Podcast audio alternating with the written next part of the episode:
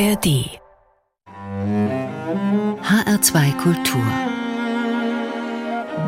Menschen und ihre Musik. Und die zwei, die Sie heute durch den Nachmittag begleiten, das sind zum einen Bastian Korf, aber zum anderen, und da freue ich mich sehr, dass er heute zu Gast ist, Johnny Klinke. Schönen guten Tag. Hallo, guten Tag, lieber HR. Und ich bin vor allen Dingen auch auf die Musik gespannt, die Sie ausgewählt haben. Als wir uns schon mal kurz am Telefon zusammengeschlossen haben, da haben Sie gesagt, unter Sinatra, da geht mal gar nichts. Was ist so besonders an Frank Sinatra? Er ist eine Legende. Es ist einfach diese Einzigartigkeit, die bis heute wirkt, der war anders. Natürlich war die Mafia hinten dran und haben die die ersten Hotels in die Wüste dargestellt. Aber die Art und Weise und diese ganze Persönlichkeit, solche Menschen gibt es heute nicht mehr. Ähnlich wie Marlene Dietrich, äh, die nun eine ganz andere Geschichte hat als äh, preußische Offizierstochter, dann äh, kommt sie zurück mit der US-Armee am Ende des, des äh, Nationalsozialismus und wird angefeindet 1960 in Wiesbaden, dann fällt sie auch noch von der Bühne. Marlene, das ist die ganz, ganz große Persönlichkeit des Jahrhunderts. Und auf französischer Seite natürlich Edith Piaf. Das sind die Legenden. Alles, was danach kam, samt Beatles, Stones und, und, und sonst was. Das sind, ist was anderes als diese, diese Persönlichkeiten, die heute gar nicht mehr wachsen können und sich gar nicht mehr entwickeln können, weil sie in einem Milieu und in einer Authentizität gelebt haben, die so einmalig ist. Sinatra, also wie gesagt, Italiener Italiener in Amerika, aber Edith Piaf, Straßensängerin in Paris, steigt auf zum Star im Olympia und ja, Wahnsinn. Aber Marlene ist natürlich die Königin von allem. Und das alles gehört zur Varieté-Gründung dazu. Wir haben uns beschäftigt mit den 20er Jahren nochmal, mit dem Expressionismus. Haben wir einen Zugang gefunden. Also die Varietés haben ja schon 1880, 70 aufgemacht in Berlin, in, in den großen Hotels oder Hinterhöfen.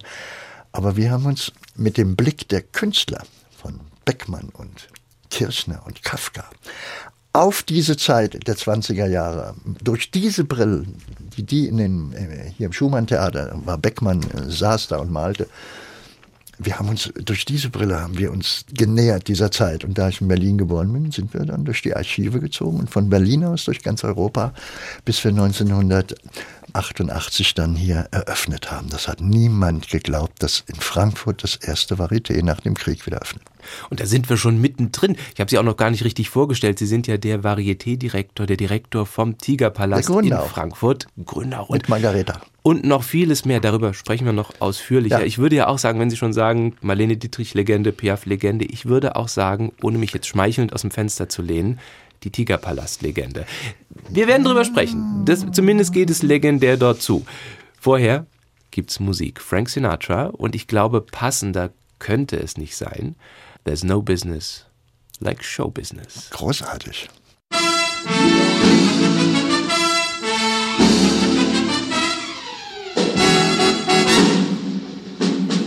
There's no business like show business, like no business I know. Everything about it is appealing, everything that traffic will allow. Nowhere could you get that happy feeling when you are stealing that extra bow. There's no people like show people, they smile when they are low. Even with a turkey that you know will fold, you may be stranded out in the cold. Still, you wouldn't change it for a sack of gold. Let's go on with the show. The butcher, the baker, the grocer, the clerk are secretly unhappy men because the butcher, the baker, the grocer, the clerk get paid for what they do but no applause. They gladly bid their dreary jobs goodbye for anything theatrical and wise. There's no business like show business, and I tell you it's so. Traveling through the country is so thrilling. Standing out in front on opening nights, smiling as you watch the theater filling, and there's your billing out there in lights. There's no people like show people, they smile when they are low. Angels come from everywhere with lots of jack, and when you lose it, there's no attack. Where could you get money that you don't give back? Let's go on with the show. There's no business like show business like no business I know. You get word before the show has started that your favorite uncle died at dawn. Top of that, your pa and ma have parted. You're broken hearted, but you go on. There's no people like show people, they smile when they are low. Yesterday they told you you would not go far. That night you open and there you are. Next day on your dressing room they've hung a star. Let's go on with the show.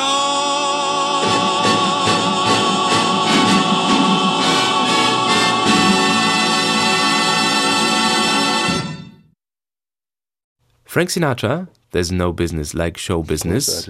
Für unseren Gast Johnny Klinke heute in HR2 Kultur. Sie haben gerade schon gesagt, ah, musikalisch kam da wenig oder kaum was die nach Beatles und dran. und die Stones, natürlich die Revolution der Musik und der Musikgeschichte und Woodstock. Ja, aber da, diese Persönlichkeiten in ihrer Zeit und die haben uns fasziniert während der Varieté-Gründung. Wir haben ja Bilder, äh, Emotionen und auch mh, Orte aufgesucht in Europa. Ich bin mit Margareta dann fünf Jahre durch Europa gezogen. Margareta Prag, Dillinger, Ihre Margareta Partnerin? Dillinger, meine Partnerin, die mit mir den Tigerpalast zusammen gegründet hat, bis heute die künstlerische Direktorin ist. Inzwischen ist sie selber eine weltweite Persönlichkeit der Artistik. Wir sind durch Europa gezogen, wir haben die Spuren gesucht. Berlin war der Ausgangspunkt, ich wusste, was da los war. Am Schluss wusste ich auch, welche Farbe die Sitze im Wintergarten 1930 hatten und ähm, ich wusste alles. Aber ich wusste auch, dass die Nazis äh, die Varietés benutzt haben. Es gab ja kein Fernsehen als äh, Orte der Massenunterhaltung. Kraft durch Freude hatte 80 Millionen Besucher. Man kam von der Front zurück, ein Bein ab, ein Kopf ab und kam am Hauptbahnhof in Frankfurt an und ging über den Bahnhofsvorplatz ins Schumann-Theater mit 3000 Plätzen. In Berlin gab es 83 Varietés vor dem Krieg.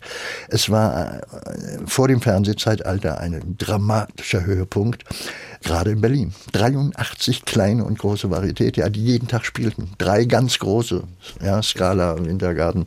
Das kann man sich gar nicht vorstellen. Das war die Massenunterhaltung dieser Zeit. Und die Nazis haben es gewusst, in ihre Propaganda und auch in ihre antisemitische Perspektiven einzubauen. Und so waren wir ganz, ganz kritisch und auf der Suche nach den richtigen Bildern und haben vor allen Dingen einen eigenen Namen gesucht, den es nie gab. Auch da kommen wir nochmal drauf, wie der Tigerpalast zu seinem Namen kam. Ich würde gerne die Zeit ein bisschen zurückdrehen. Nochmal, Sie haben ja gesagt, in Berlin sind Sie geboren, sind da auch noch, noch aufgewachsen, Mhm. Ja. bis Sie dann nach Frankfurt gekommen sind. Ihr Vater war Pfarrer Mhm. und hat ja auch mal gerne dann auf den Stühlen gestanden mit Gospelsängern, war auf Tour. Mhm, Ist das vielleicht so ein kleines bisschen der Schlüssel gewesen zum Showbusiness? War das so ein bisschen der... Nein, das Nein? ist der Schlüssel zum Charisma. Oh.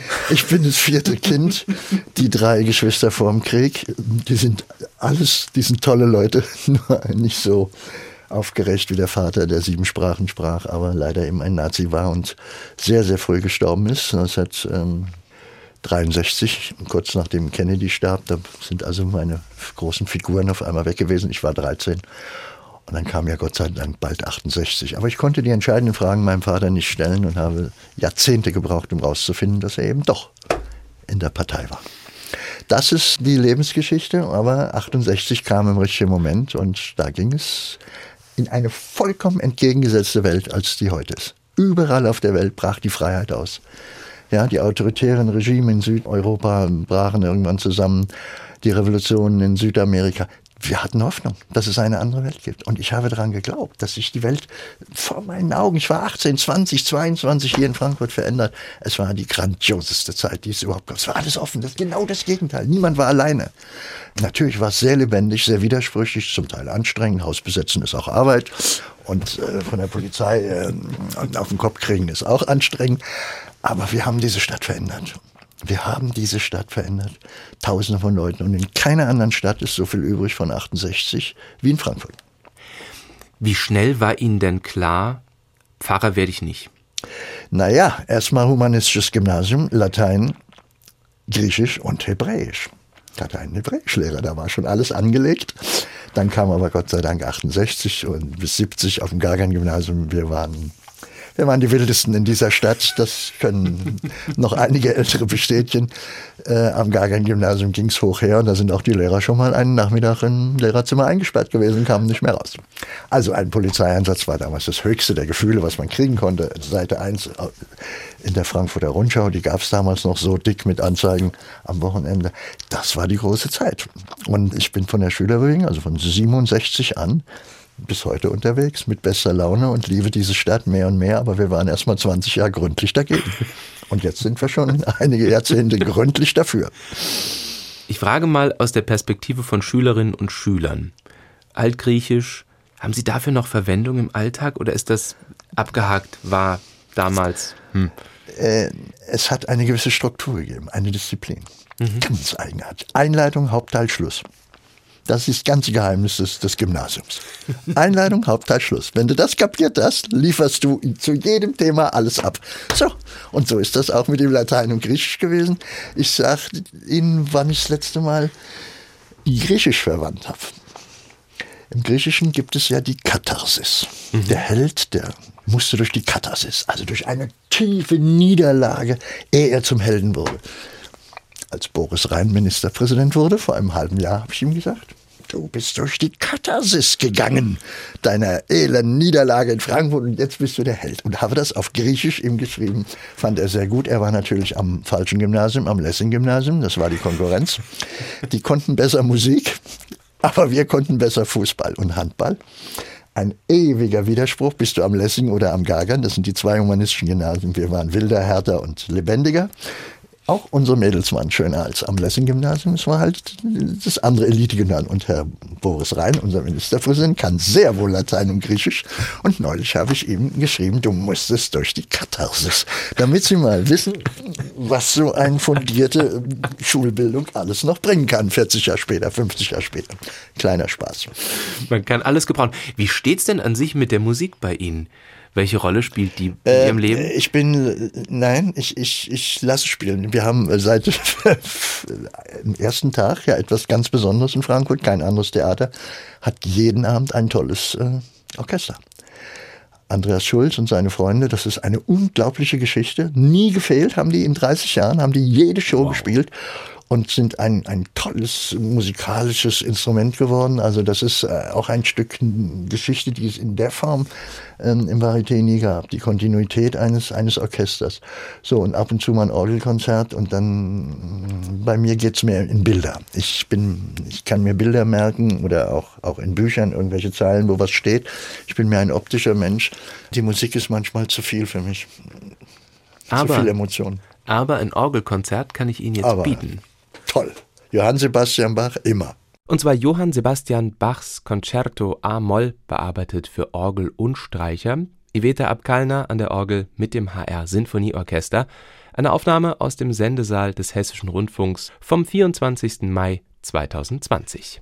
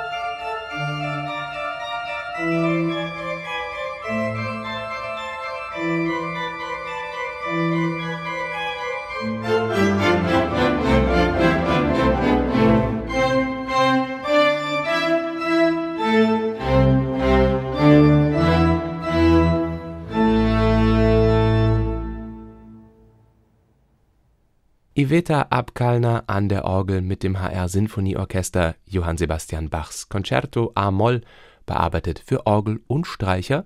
Musik für unseren Gast Johnny Klinke, Direktor des Tigerpalast Varietés in Frankfurt, heute in Menschen und ihre Musik in HR2 Kultur. Ihr Vater war Pfarrer, jetzt das Orgelkonzert. Gehen Sie eigentlich noch regelmäßig in die Kirche? Hochinteressante Frage.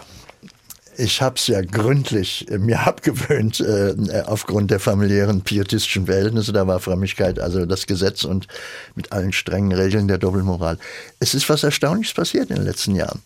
Ich wohne im Westend, wir haben da eine holländisch reformierte Gemeinde, sehr lockerer Ritus, eine hochgebildete Pfarrerin und ich muss gestehen, ich war einige Sonntage da und es war erstaunlich, 20 Gäste, hm, evangelisches Kirchengesang, aber streng äh, freikirchlich.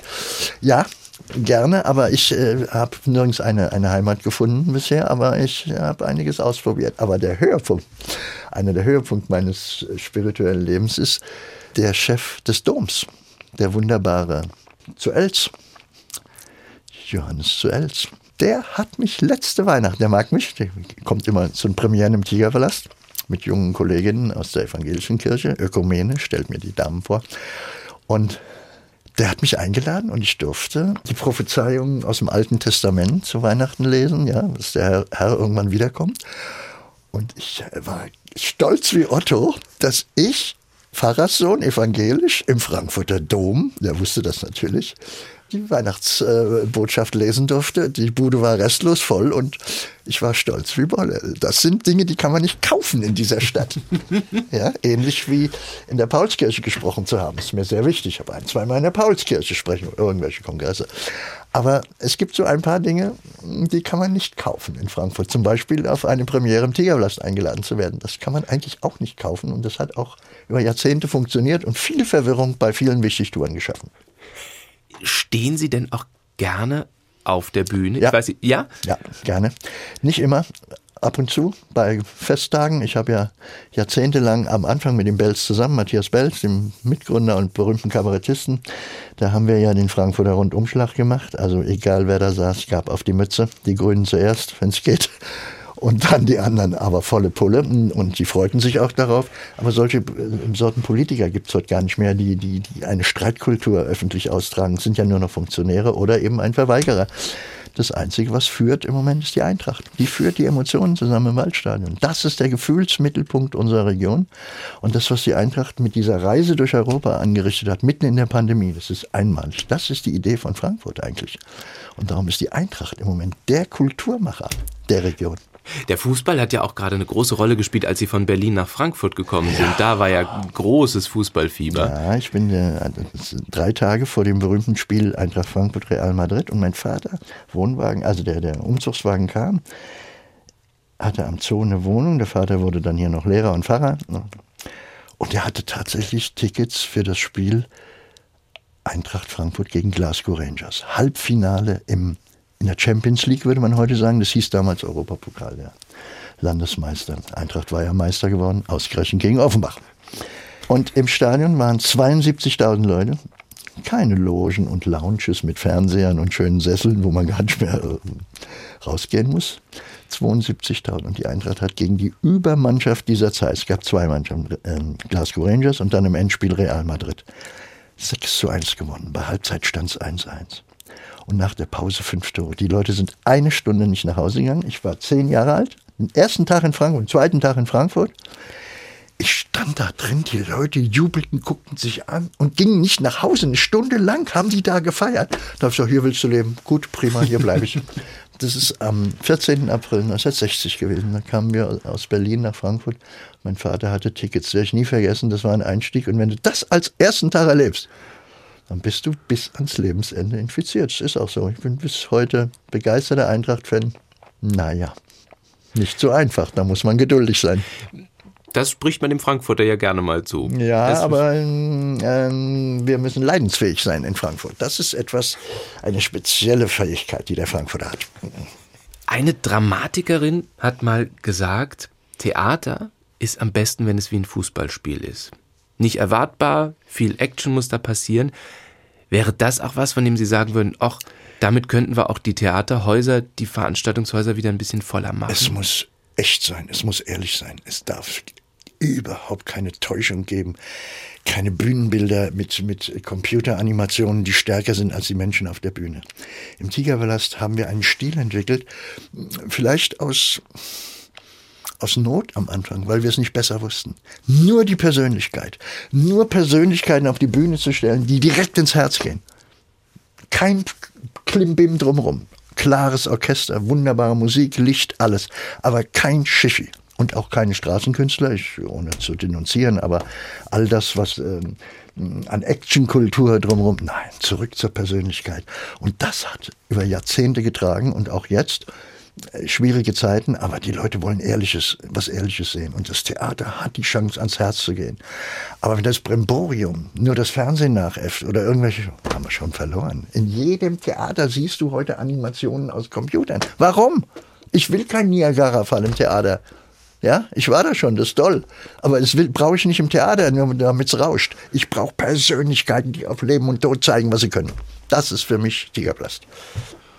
Und hier ist eine Persönlichkeit, die, glaube ich, wenig anderes brauchte, außer einem schwarzen Kleid und vielleicht noch einem Kreuz an der Kette um den Hals, Edith Piaf. Und eine Geste pro Lied, habe ich gelernt. Ja. Sind Sie ihr mal begegnet? Nein, nein. Das war ein Straßenköder. Das war, das war ganz knallhart, ganz weit unten. Und die hat da gesungen und die Groschen aus dem Fenster geschmissen gekriegt. Mm, Edith Piaf, das ist die Hölle gewesen, ihr Leben. Und wie die sich durchgebissen hat. Und dieses Paris, diese, diese, diese aufgedrehte Weltstadt dann auch äh, nach, nach dem Krieg, ähm, das ist ganz große Welt. Also die Persönlichkeit dieser Frau und was sie auf der Bühne als, als 1,55 großes Persönchen hingelegt hat, da war's. Das ging an die Seele und die Leute sind ausgeflippt. Olympia, in, der große Laden in, in Paris. Ansonsten ihre Lebensgeschichte dramatisch. Der eine Lover stürzt ab mit dem Flugzeug, der Boxer, ja, Marcel Cerdan ich könnte viele Dinge erzählen, aber faszinierend an der Geschichte ist die Klarheit, die Einfachheit und die Botschaft dieser Lieder. Die kommen aus dem Leben und die kommen aus dem richtigen Leben. Und so eine kraftvolle Persönlichkeit, die so klein ist und so unscheinbar ist, kann es nicht wieder geben. Ohne Shishi ging die Post ab und die Leute sind ausgeflippt. Das ist ein Jahrhundertstar geworden, die Edith Piaf, eine Legende aus Frankreich. So, und Margareta ist äh, aus dem Saarland, eine große kinderreiche Dynastie und sie ist die Einzige, die nach Paris ist und diese Spuren alle gesucht hat. Schon lange bevor sie mich kennengelernt hat, ja, war Margareta schon irgendwo auf diesem Weg.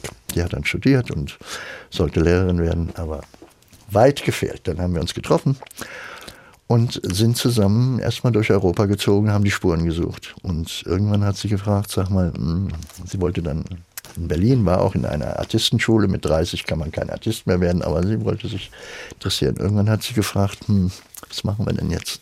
Und da habe ich gesagt, ich baue dir ein Varieté. Da sagt sie, nicht wie teuer ist das, weil sie mich kannte, sondern wie lange dauert das? Da habe ich gesagt, fünf Jahre. Und es hat zwei Monate vorher, vor den fünf Jahren, hat das erste Varieté nach dem Krieg in Frankfurt aufgemacht. Und die hat mich nicht gefragt, wie teuer wird's. Weil sie weiß, das spielt bei mir keine Rolle, wir kriegen es hin.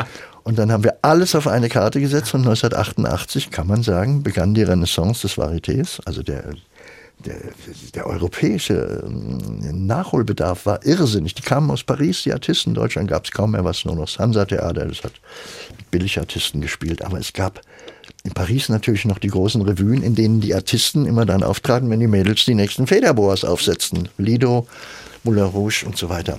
So, und die haben wir geholt, ja, die Helden. Und dann haben wir nach und nach die richtigen kennengelernt, vor allem den legendären Jahrhundertjongleur Francis Brunn ja, der eine Jahrhundertlegende, ein Jongleur. Und der hat mit Sinatra zusammen und mit Marlene Dietrich zusammen, der hat uns erzählt und der ist unser größter Inspirator geworden. Hatte eine Frau, die 40 Jahre jünger war, ein, eine Tänzerin, die bis heute ein Weltstar ist, Nathalie Enterlein. Und da hatten wir die ersten beiden Weltstars an der Angel und alle anderen kamen aus Paris. Otto Wessely, der berühmte Zauberer, Bablu Malik, das war ein Handschattenmeister, die Rios, das waren so zwei Brüder, die sich in die Luft schmecken. Das war, das waren Weltklasse-Artisten und das war nicht äh, Straßenjonglage wie in Berlin, äh, runterfallen sie immer und wir sind alles Künstler. Nein, wir sind den Profiweg gegangen und äh, am Anfang waren alle sehr skeptisch ja, meine, äh, meine linksradikalen Freunde aus der Szene, was das denn sollte, das ist doch gar nicht alternativ. Ja, und der Danny äh, Cohn-Bendit, unser großer Freund, der hat von Körperolympiade gesprochen. Also der konnte damit gar nichts anfangen. Und dann hat er gefragt, wo ist denn die Erotik in diesem Tigerpalast? Und da habe ich gesagt, die Erotik ist das Publikum, Danny, das bist du. Ja, so sind wir Frankfurter Spontis, äh, da geht jeder seinen Weg. Ich wollte halt kein Grüner werden. Und äh, das äh, hat gut getan, bis heute.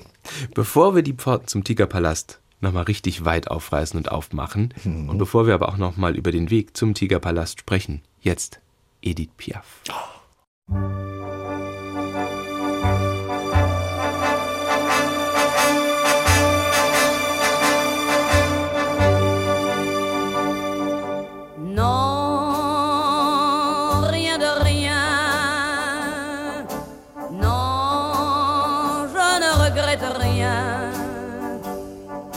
Le bien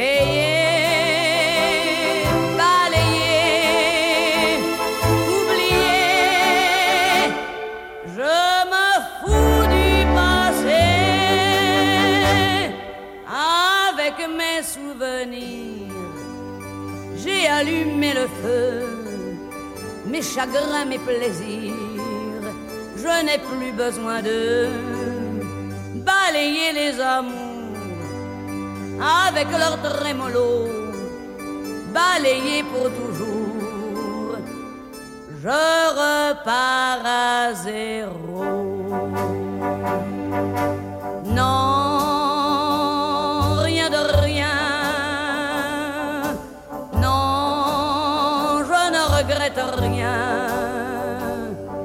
to be.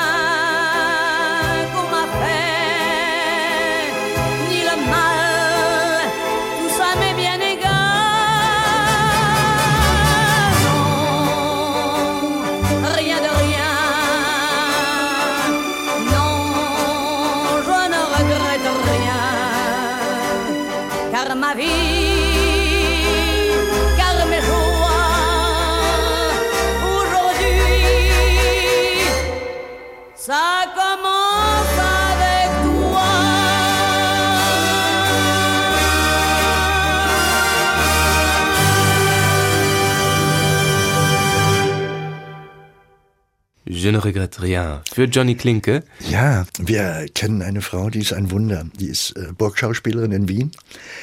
Die kommt hier um die Ecke in der Nähe von Aschaffenburg aus einem Dorf und die heißt Maria Happel. Die ist sehr berühmt, auf tausend Fernsehfilme. Die kann kein richtiges Französisch, aber die kann Piaf mit unserem Orchester. Und immer bei unserem Jubiläum tritt sie auf. Am Anfang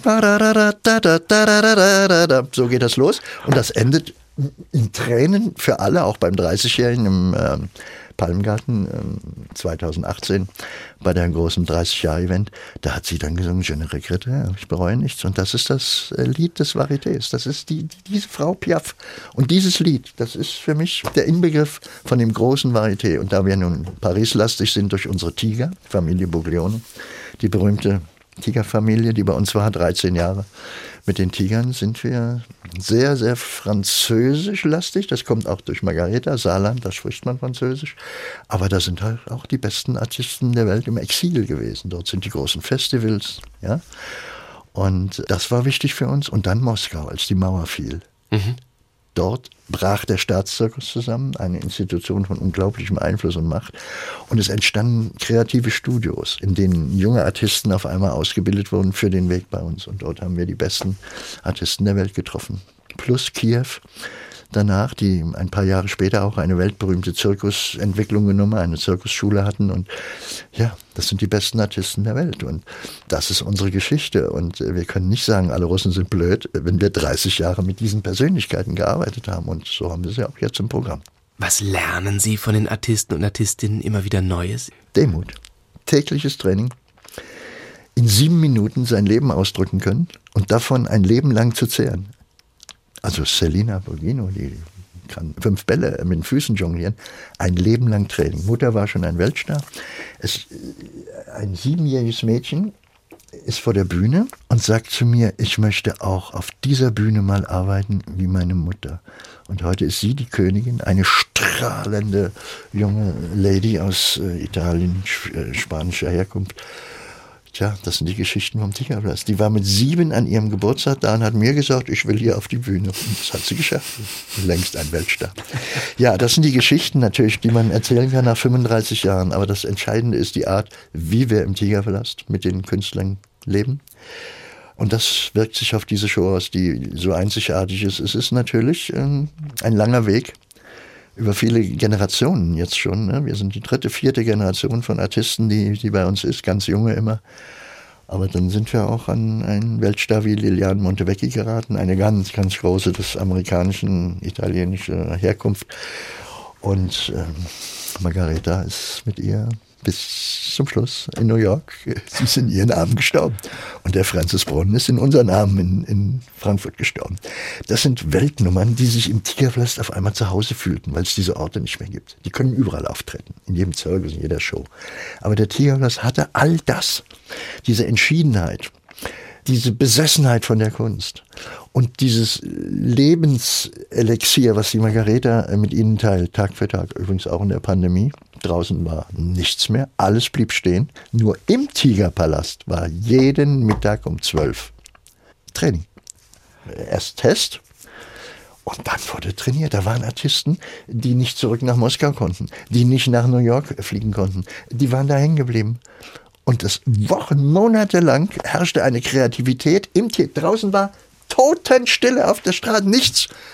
Und Margareta hat mit den 12 Uhr mittags, ja, das, das war auch der Tigerpalast, das ist ein Lebensort für die Artisten aus aller Welt. Und wie gesagt, in der Form hat uns das in Europa niemand nachgemacht. Und jetzt stehen wir da, nach 35 Jahren. Ne? Wie sieht denn der normale Tagesablauf, gut, normal streiche ich, wie sieht denn so ein durchschnittlicher Tagesablauf, nee, eines Varieté-Direktors aus? Die Artisten Vor werden, 20 werden Jahren hätte ich gesagt, äh, rund um die Uhr ist da. Wir haben natürlich tolle Leute inzwischen, die viele Jahrzehnte bei uns sind, was Verkauf angeht oder auch was Putzen angeht und so weiter. Aber so nachmittags läuft man dann ein und wir wechseln uns abends ab. Margareta ist immer da, aber so nachmittags dann fange ich an, mit Leuten wie mit Ihnen zu reden. Ähm, Mit Politikern, mit Leuten, die, die.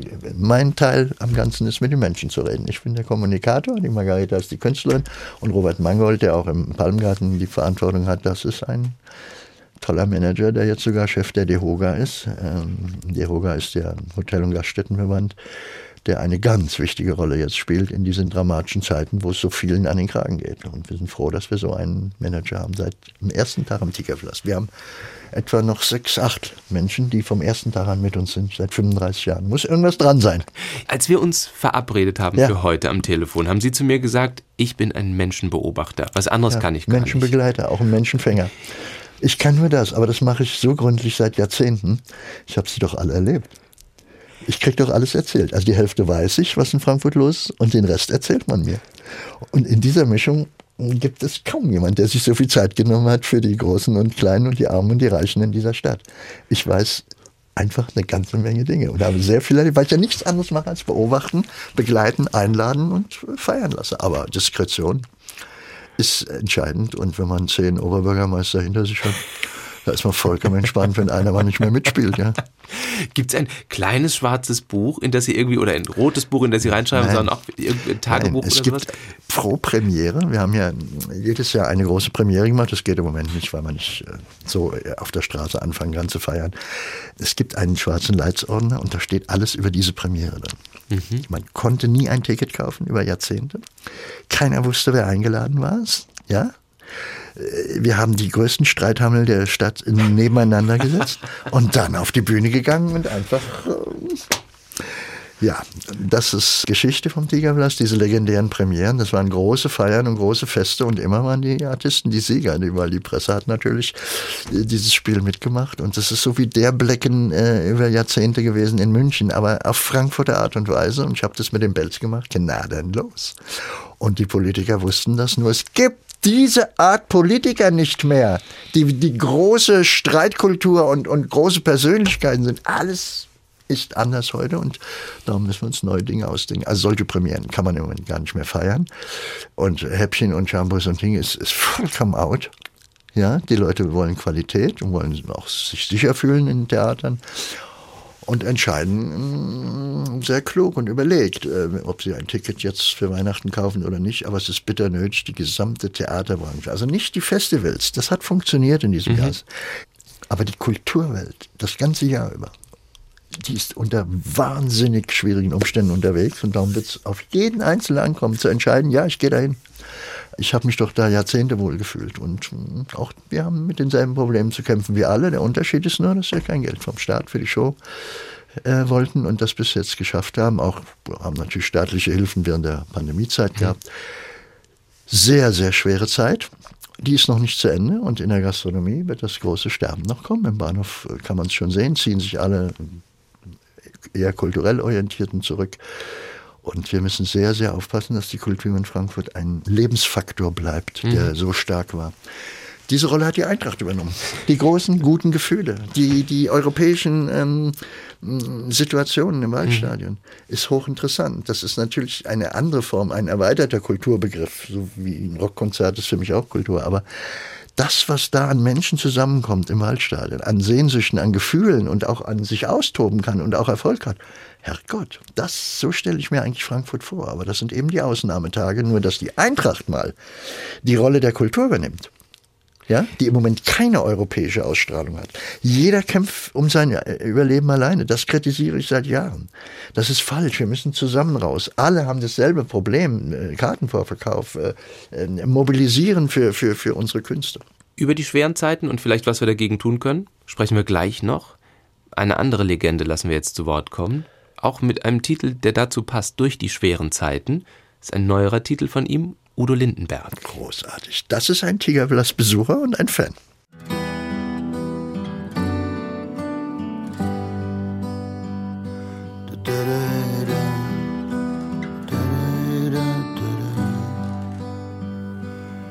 Es geht nicht immer geradeaus, manchmal geht es auch nach unten. Und das, wonach du suchst, hast du noch immer nicht gefunden. Die Jahre ziehen im Flug an dir vorbei. Die Last auf deinen Schultern schwer wie Blei. Jeden Morgen stehst du auf und kippst den Kaffee runter. Deine Träume aufgebraucht und du glaubst nicht mehr an Wunder. Vollgas knapp am Glück vorbeigerauscht. Was sich runterzieht, ich zieh dich wieder rauf. Ich trag dich durch die schweren Zeiten, so wie ein Schatten, würde ich dich begleiten ich werde dich begleiten, denn es ist nie zu spät, um nochmal durchzustarten, weil hinter all den schwarzen Wolken wieder gute Zeiten warten.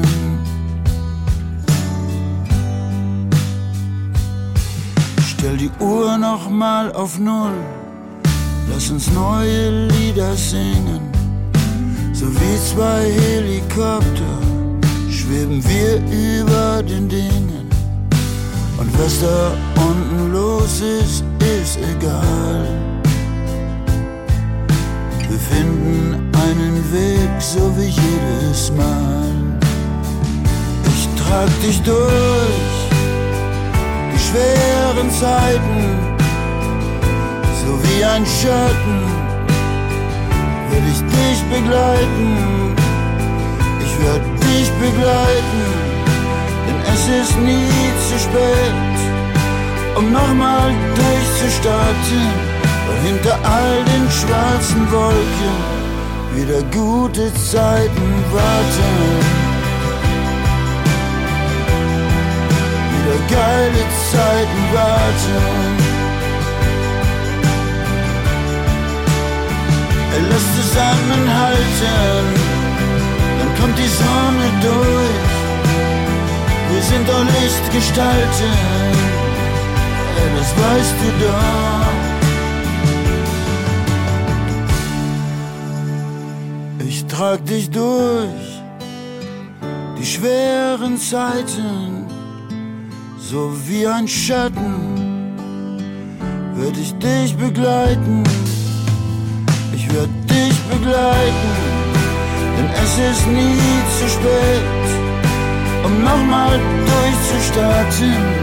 Hinter all den schwarzen Wolken wieder gute Zeiten warten.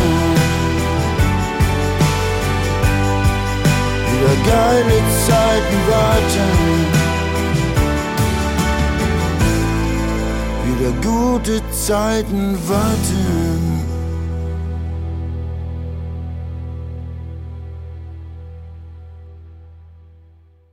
Durch die schweren Zeiten, Udo Lindenberg in HR2 Kultur in Menschen und ihre Musik. Heute zu Gast Johnny Klinke, Varieté-Direktor vom Tigerpalast in Frankfurt. Na, also Udo war nun einige Male bei uns auf Rollschuhen meistens mit einer sehr Ei. hübschen jungen, ähm, äh, es war damals glaube ich immer Miss Österreich, auf Rollschuhen kam er. So ein bisschen so eine halbe Stunde nach Showbeginn, stand ein bisschen, es gab ein Eierlikörchen, die Frau Direktor konnte sehr gut mit ihm und Udo sagte, schön, ja, wo die Artisten sind, ist schön. Und die äh, Dame, ich glaube, es war Miss Österreich, immer an seiner Seite eine Zeit lang, die huldigte ihm. Es war groß und dann fuhr er wieder weg, auf Rollschuhen im Tigerpflaster. Udo, der fuhr so durch die Stadt. Ja, also Udo ist ein Freund. Wie kriegen wir denn wieder mehr Menschen in die Theater? Oder, oder also wie ist diese kulturelle Durststrecke? Ich meine, die, die Pandemiezeit hat viel verändert Der hat. Krieg. Der Krieg hat Krieg. nochmal was verändert. Die Angst äh, und die Unsicherheit plus, äh, das sind ganz reale Dinge, die die Leute natürlich an der Backe haben. Wie ist die Gasrechnung, wie ist die Stromrechnung, kann ich das alles noch bezahlen? Diese blöde Vonovia, der größte deutsche Wohnungskonzern, entlässt Leute, schmeißt Leute raus, die ihre Gasrechnung nicht bezahlen. Wenn ihnen das mal nicht auf die Füße fällt. Die haben ja ein paar hunderttausend Wohnungen. Also das kann schiefgehen. Sowas jetzt zu machen, einfach exemplarisch raus, so geht's nicht. Unterm Strich, wir müssen begeistern, die Künstler müssen das tun, was sie am besten können, in die Herzen der Menschen. Aber ich kann niemand zwingen, der Angst hat oder Angst gemacht gekriegt hat. Und darum sieht man, was für verheerende mittel- und langfristige Folgen diese ganze Hilflosigkeit der Politik hatte. Jeder hat was anderes erzählt. Jeder hat ein anderes Rezept gehabt. Jeder hat was anderes verboten. Jede Stadt, jedes Dorf. Schrecklich. In der Summe ist eine German Angst äh, daraus geworden, die, die Gastronomie, die Hotellerie, da spielt natürlich auch das Homeoffice eine Rolle, dass es keine Kongresse mehr so viel gibt. So, andererseits der Palmgarten, den wir ja auch machen, der ist stark, der hat viele Veranstaltungen nachgeholt. Das Café Siesmeier ist auf höchstem Niveau und der Zwei-Sterne-Koch äh, Andreas Krolik ist eine Legende und das wird immer besser. Das ist auch alles aus der Tigerblatt-Geschichte entstanden, diese große Initiative. Robert Mangold hat das Konzept gemacht und führt die Menschen da. Wir sind insgesamt noch 170 Leute und haben niemand bisher aus Pandemiegründen oder so entlassen müssen. Aber es ist jetzt eine Frage, ob die Kultur wieder zu einer, einer, einer Kraft wird, die äh, jenseits des einzelnen Ladens oder des einzelnen Direktors tätig ist. Die haben alle überlebt mit den staatlichen Mitteln, Subventionen, sonstige Hilfen, ja, wenn man noch eine GmbH hatte. Aber mh, etwas fehlt mir. Frankfurt ist Europa. Wir haben Menschen aus 190 Ländern hier. Und da fehlt was. Ja? Und zwar, es fehlt eine gemeinsame Initiative, die darüber hinausläuft. Das war vor zehn Jahren die Gründung, äh, vor 15 Jahren die Gründung des äh, Rhein-Main-Kulturfonds. Es war als europäische Top-Initiative gemeint, die über den Alltag hinausgeht. Leider ist es auch natürlich in der Pandemie sehr schwierig äh, mit den einzelnen Institutionen und den vielen Städten, die da beteiligt sind. Aber da liegt eine, eine mögliche Kraft. Und wir brauchen Inszenierung, Stadtinszenierung. Wir brauchen es über den Alltag hinaus, weil das, die Kultur hält diese Stadt zusammen. Und wenn das alles wegfallen würde, kann sein, dass das, was im Bahnhofsviertel passiert, dieses vollkommene Abdriften bis hin zur Gewalt auf der Kaiserstraße, das geht nicht. Wir können nicht weggucken. Die Politik hat sich vollkommen verweigert, die Polizei überfordert, die Sozialarbeiter und es wird wieder auf offener Straße gestorben im Bahnhofsviertel. Das geht nicht mit einer europäischen Großstadt. Das können wir nur verhindern, indem wir den Alltag bestärken und die Kultur hält eigentlich diese Stadt zusammen. 190 Nationen, können sich alle ausdrücken. So ein Fest von Koreanern in Bad Homburg, äh, ein ganzer Park voll Thais, ein, ein, einmal im, im, im Jahr, 15.000, ist alles irre. Das sind lebendiger Alltag in der europäischen Großstadt. Den müssen wir bestärken. Und die Kultur muss rauskommen aus ihrer Überlebensecke. Das ist zu wenig. Wäre das eine Aufgabe für Sie? Ich weiß, Sie wollten nie Politiker werden, Ich bin aber Politiker. Ich bin der Bestrolle. Ich bin der Direktor im Tigerpalast. Ja, ich äh, bin ja da. Ist ja alles gut. Ich muss gar kein Amt. Das sind ja alle Ämter. Ist ja alles gut. Ich will gar keine Partei, gar nichts. Nee, ich möchte nur eins. Ich möchte Frankfurt. genau, aber da die Menschen zu fangen und Ja, bin ja. Hab ich ja zusammenzubringen, getan. Drei Millionen waren im Tigerpalast. Drei Millionen Besucher im Hinterhof in, in der 1,15c Immobilienlage. Das hat doch niemand geglaubt. In 30 Jahren drei Millionen Besucher. über die Immobilienlage müssen wir auch nochmal sprechen, die Heilsarmee und alles andere, was da Großartig. noch vorher drin war. Nur, aber wäre das auch zu sagen, okay, ich, ich, bin guck dabei. mal bei den anderen Direktoren, Ich Direktorinnen dabei, und ja. Chefs und Zum Beispiel, was fehlt? Ein Neujahrsanfang aller Künstler. Die Gewerkschaften bleiben unter sich, wenn sie im Gewerkschaftshaus ihren Neujahrsempfang machen. Aber die Künstler haben keinen. Also die, die, die Kunstmacher, die Kulturmacher dieser Stadt sollten sich verbünden. Ich bin für einen Neujahrsempfang, wenn wir ihn im Palmgarten demnächst machen. Wir werden schon einen, einen Sponsor finden, dass man sich sieht, sich zeigt. Und sagt, dass wir eigentlich einer der entscheidenden Faktoren für den Frieden in unserer Stadt, jetzt reden wir mal Klartext, wenn das alles auseinanderbricht, wenn die Leute die Rechnungen nicht mehr bezahlen können, wenn es Verwerfungen gibt am rechten Rand aller Art, das kann auch Frankfurt passieren, ja, obwohl wir haben es verhindert, wir 68er und äh, diese Stadt ist Gott sei Dank von diesen Aktionen verschont geblieben, dass die Heime brennen. Wenn diese Stadt kein Zukunft entwickelt und keine Führung, das sage ich ganz bewusst zum Römer hin, können Ränder wegbrechen, Teile wegbrechen und der Frieden kann dahin sein. Diese Stadt ist friedlich für das, was sie äh, eigentlich leistet. 400.000 Leute pendeln rein. Jetzt kommen aber 200.000 von denen über die Kaiserstraße rein. Und da wird man inzwischen abgerippt, tagsüber. Hallo? Das geht nicht. So, Frankfurt ist stark. Aber Frankfurt braucht Führung. Müssen wir sehen, wie das passiert. Nur die Eintracht führt uns nach Europa und ich hoffe noch ziemlich lange. Und da haben wir das passende Lied auch. Und zwar vom Europa Open Air, von der Wesler Werft. Toll. Im Herzen von Europa. Ah, wie schön. Kurt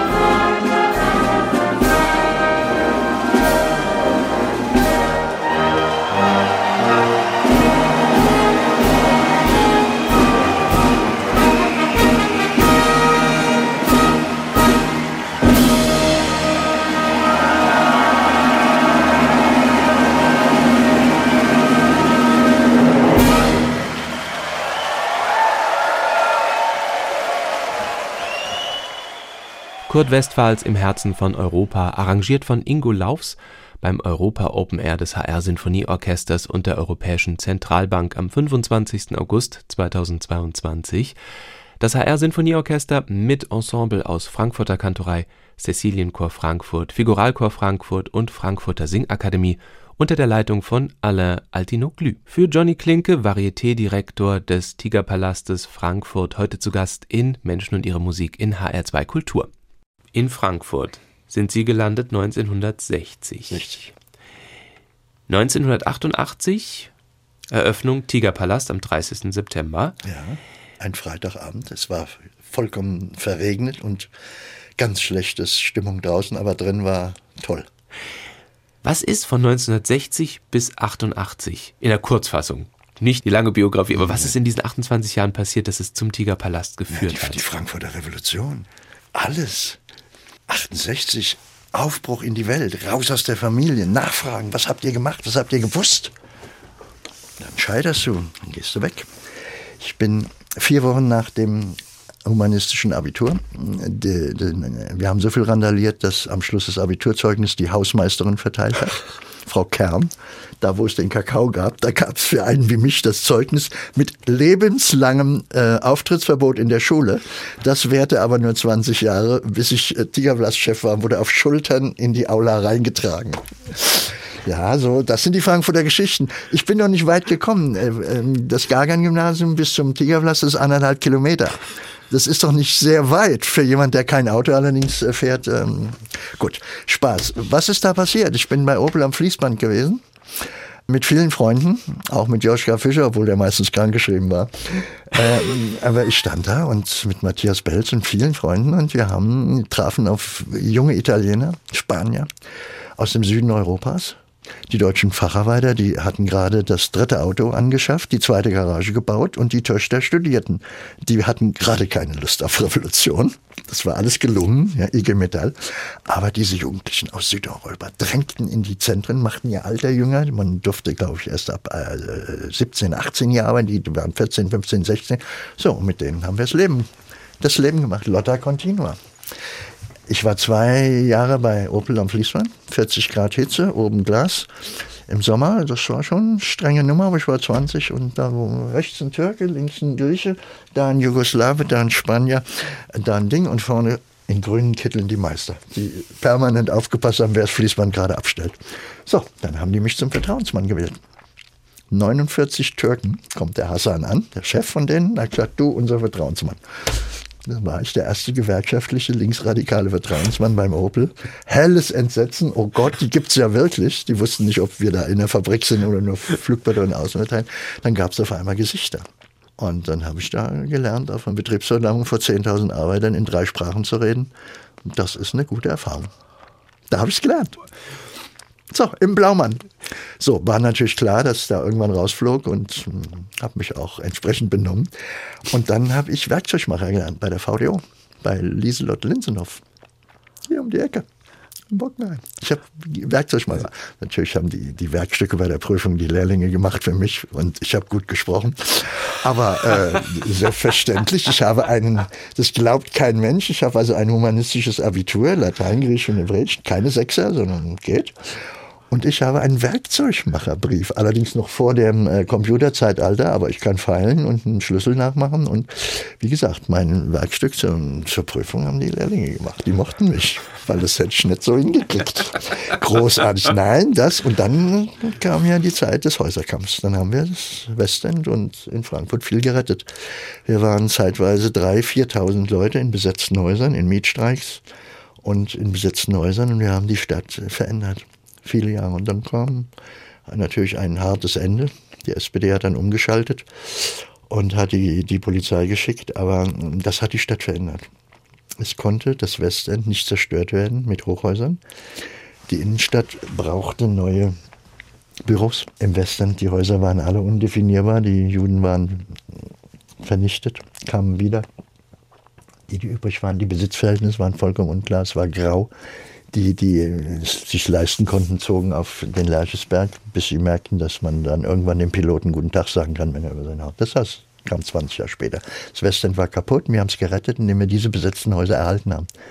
Und dadurch ist die Bürostadt Niederrad entstanden. Das ist die Geschichte vom Frankfurter Häuserkampf. Und wenn ich da, ich wohne heute selber im Westend und ich muss dir sagen, das ist schon eine irre Geschichte. Wir hatten 4000 Leute in besetzten Häusern.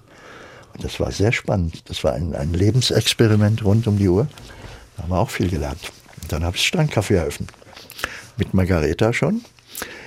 In der Koselstraße. Wie war dann Zeit, kennengelernt? 78, da war Zeit für das erste alternative Kaffeehaus in Deutschland.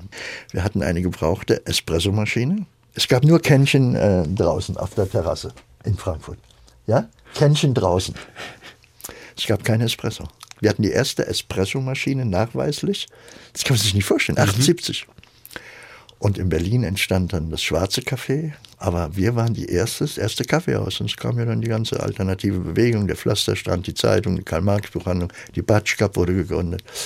Ja, und dann noch zehn Jahre und dann hat der Tigerpass eröffnet. Aber da war ein Bruch dazwischen. Das ist nicht aus der Sponti-Bewegung, aus der Straßenkampfszene entstanden.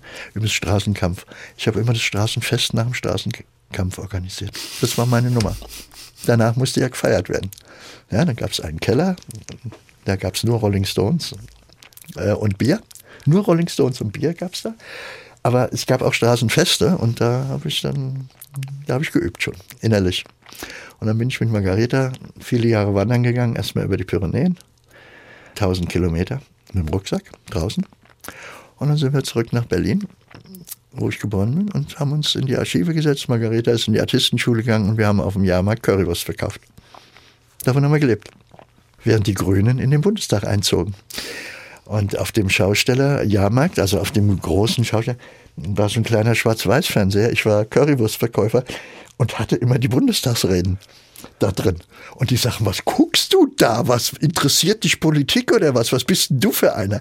Und ich guckte immer, wie Joschka Fischer den Laden aufmischte und dachte nur, okay, ich verkaufe Currywurst in Berlin auf dem Jahrmarkt. So. Heute ist er pensioniert. Und ich bin äh, immer noch guter Laune. Also die Zeiten ändern sich, die Geschichten sind rü- rührend, aber wir haben es gelernt, äh, mit diesen Künstlern aus aller Welt dann auch einen, einen ganz, ganz besonderen Ort zu schaffen. Und das ist bis heute ein, ein Geheimnis. Wie es dazu geht, äh, nämlich so privat und so dicht und so professionell, dass jeden Abend eine Show stattfinden kann. Und wie gesagt, jetzt müssen wir sehr, sehr, sehr hoffen, dass die Gäste das auch begreifen, dass man auch in der Krise kommen muss. Alle, die kommen, sind so begeistert und sagen, so schön, dass es sowas gibt. Aber wie gesagt, ganz schwierige Zeiten für die Kultur insgesamt. Nur wie gesagt, das ist die Schlüsselszene für Frankfurt. Wenn die Kultur nicht funktioniert, ist der Frieden dieser Stadt gefährdet. Das ist meine These. Musikalisch gehen wir nochmal nach Berlin. Da hat nämlich eine Dame noch einen Koffer. Marlene Dietrich. Ganz, ganz große Welt.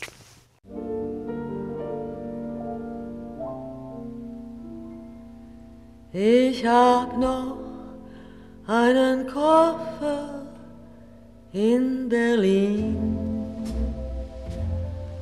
Deswegen muss ich nächstens wieder hin. Die Seligkeiten vergangene Zeiten sind alle noch in meinem kleinen Koffer drin. Ich hab noch einen Koffer in Berlin.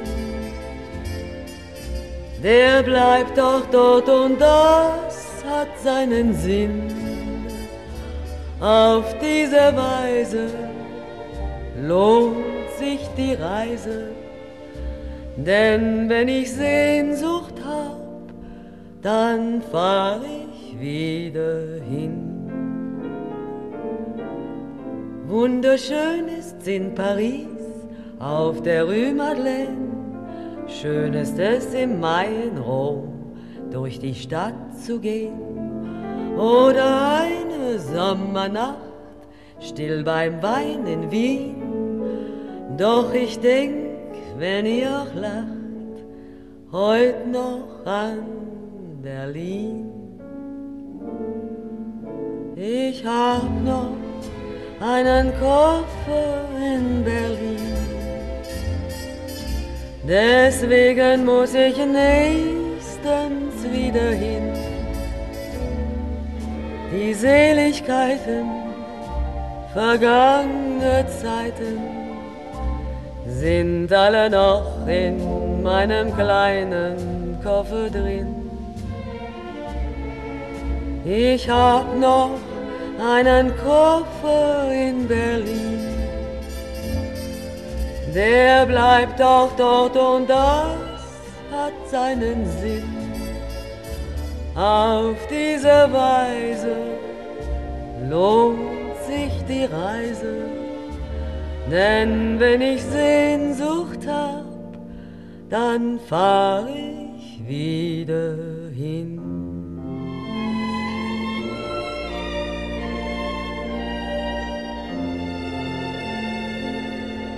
Denn ich hab noch einen Koffer in Berlin.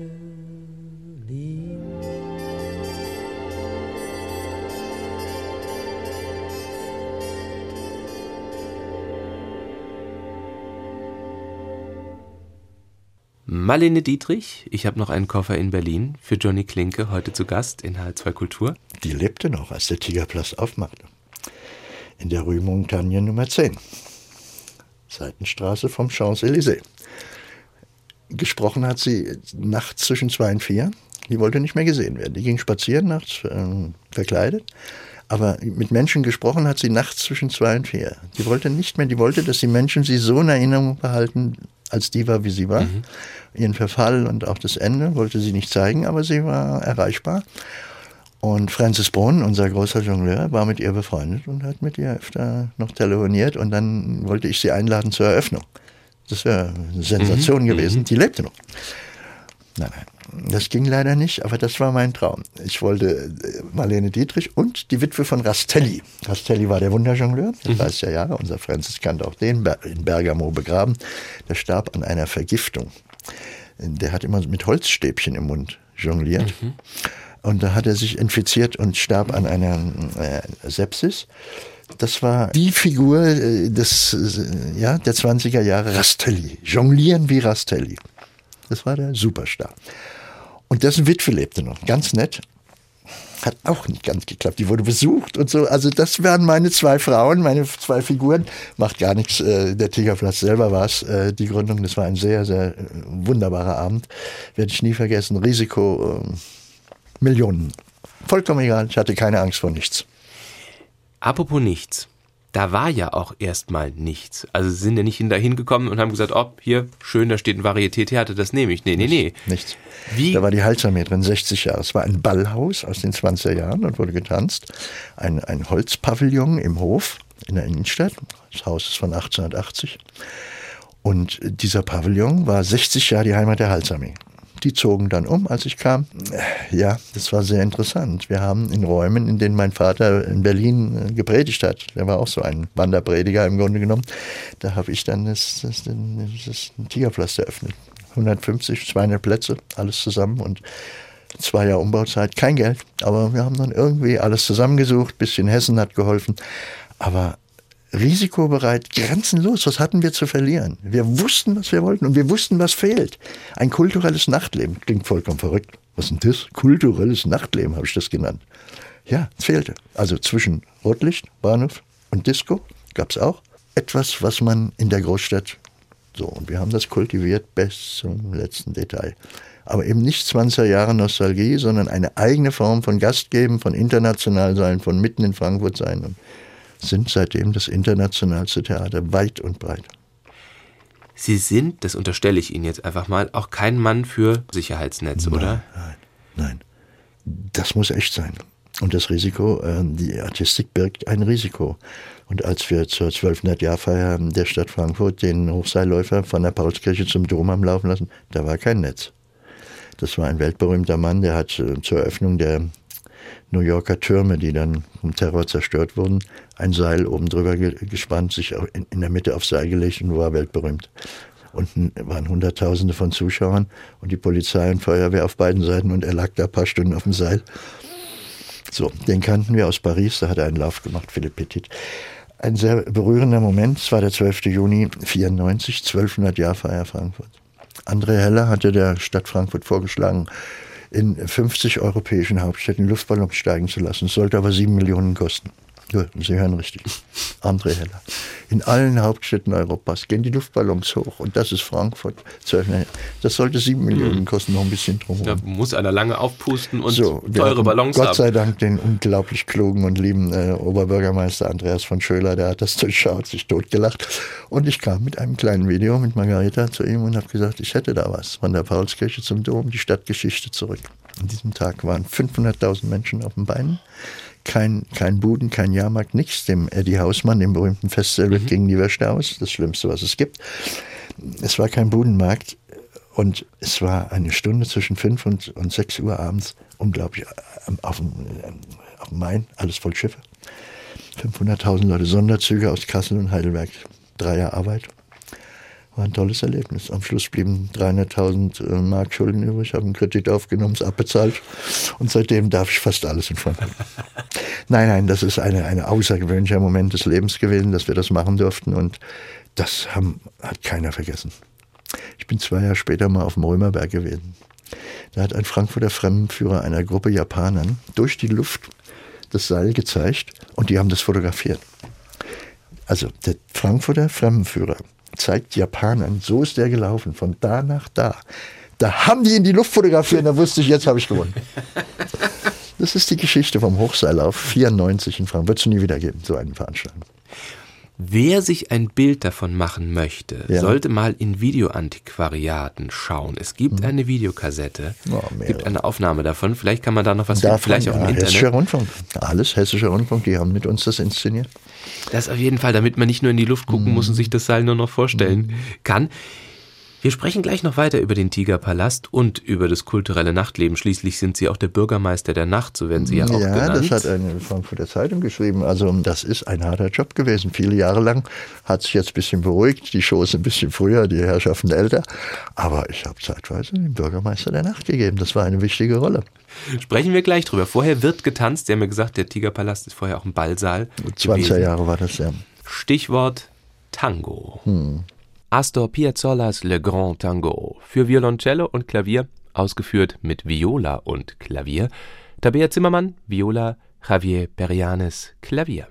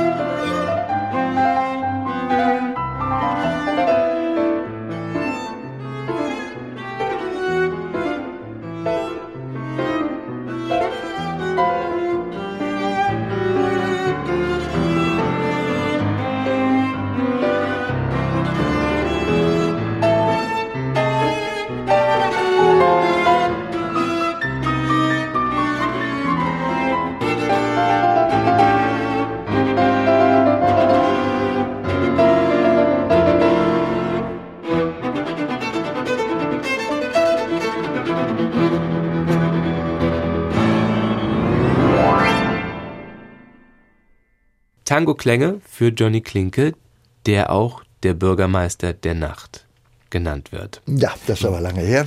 Kleiner Spaß. Der Tango ist eine ganz, ganz wichtige Emotion im Varieté, weil er, es ist die Großstadt, es ist Buenos Aires, es ist äh, Südamerika, eine ganz eigene Emotion. Und die haben wir mit der Artistik verbunden. Wir haben ja die Künste neu gemischt. Das gab es nie im Varieté. Das waren früher Riesenrevuen in Berlin, so wie in Paris jetzt, mit riesen Federboas, Girls-Reihen und tollen Artisten. Aber es war niemals eine Mischung von Künsten.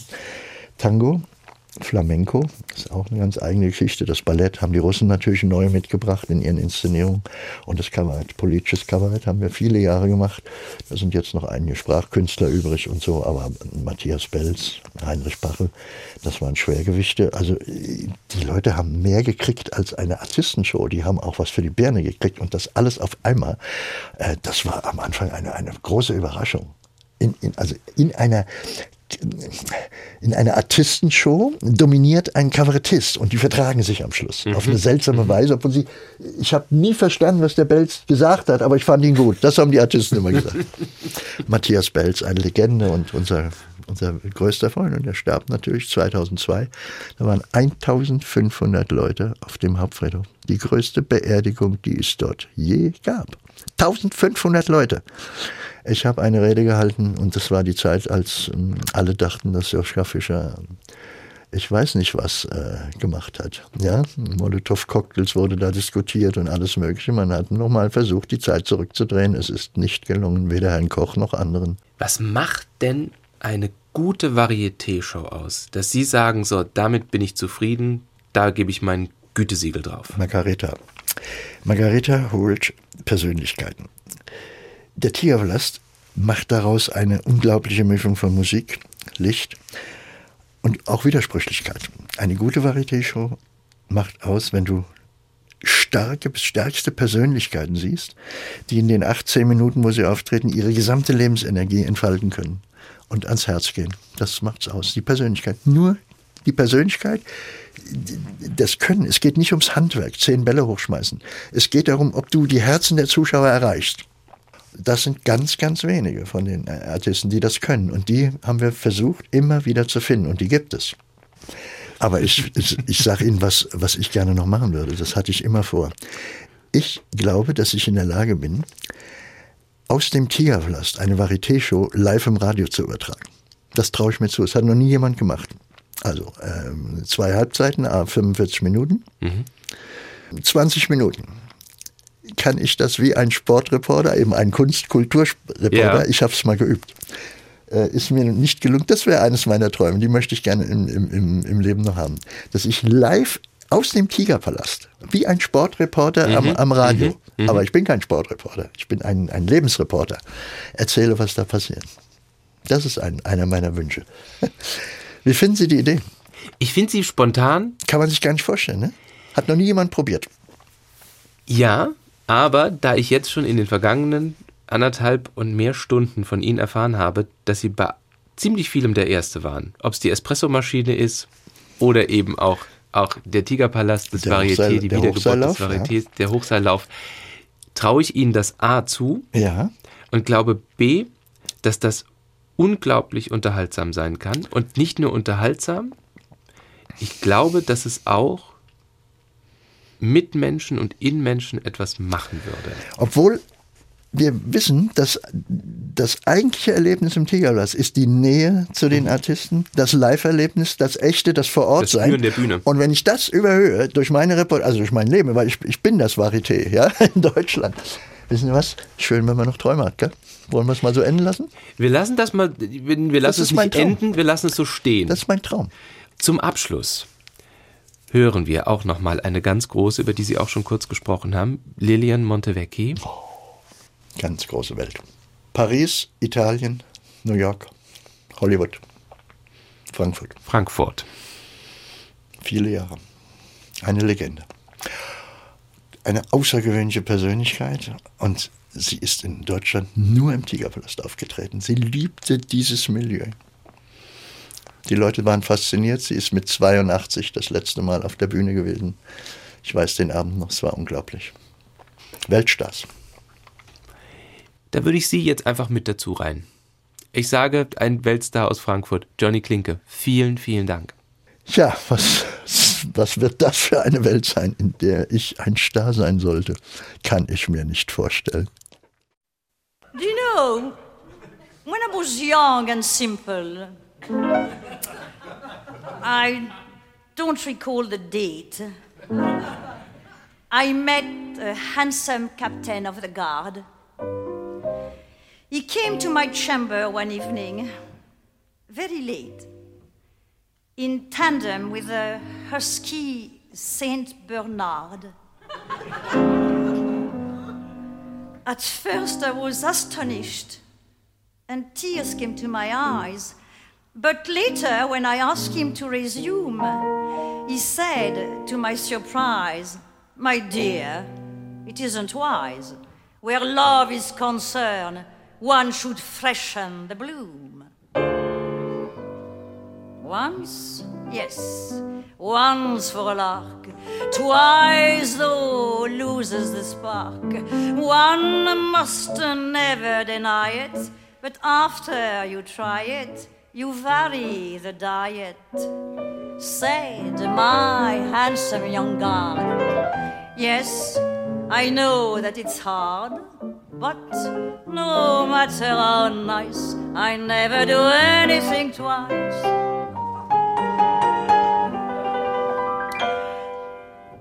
Think of the Baron who came at my command and proffered me a ruddy crop and chains. The evening that we spent was meticulously planned. It took the most extraordinary pains. It trembled with excitement. His cheeks were quite aglow. and later, he cried for me. Encore! He pleaded with me so to have another go. I answered caressingly, uh, Whatever for? Once, yes, once for a lark. Twice, though, loses the spark. One, yes, once is delicious. But twice would be vicious, or even repetitious. Someone bound to be scarred. Yes, I know that it's hard, but no matter how nice, I never do anything twice.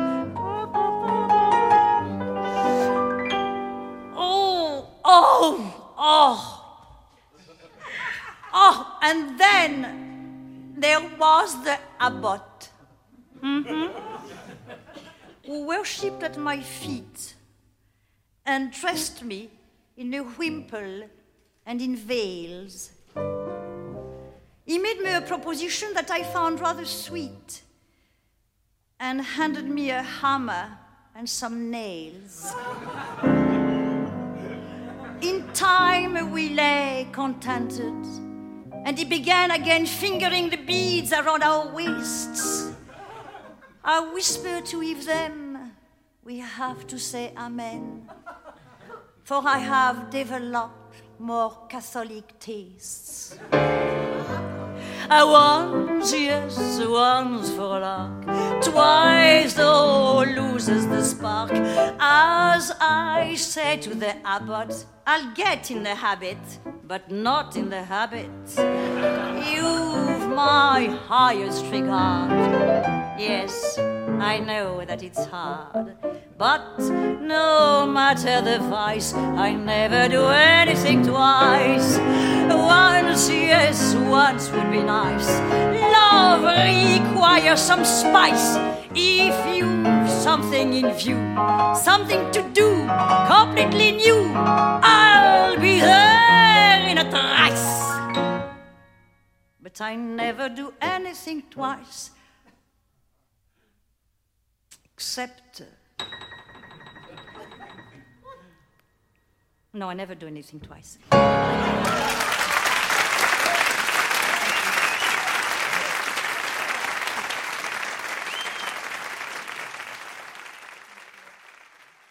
Mehr interessante Gespräche mit Menschen, die etwas zu sagen haben, gibt es jederzeit in der App der ARD Audiothek.